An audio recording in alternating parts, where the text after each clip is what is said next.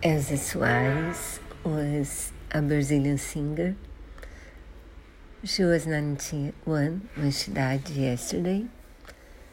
She had a really tough life. She, her father made her marry when she was 12 or so.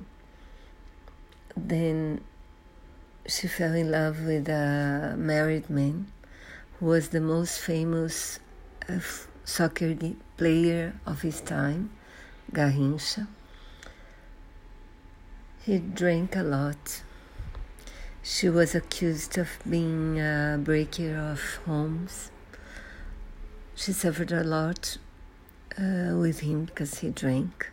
Her mother died in an accident uh, while he was driving, drunk. And one day she lost a son. She was supposed to make a recording. The appointment was made before the death of her son, and she showed up at the appointed time, saying that if I didn't sing, I would die. So it's better to sing. And there is this song that she recorded,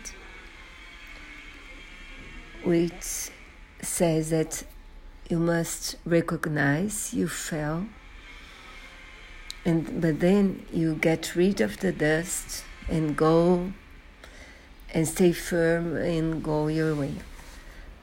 It's called Volta por Cima in Portuguese, and I do think it was her life she kept doing that.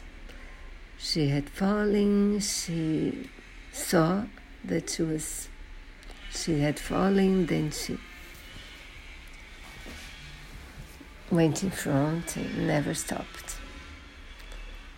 Rest in peace.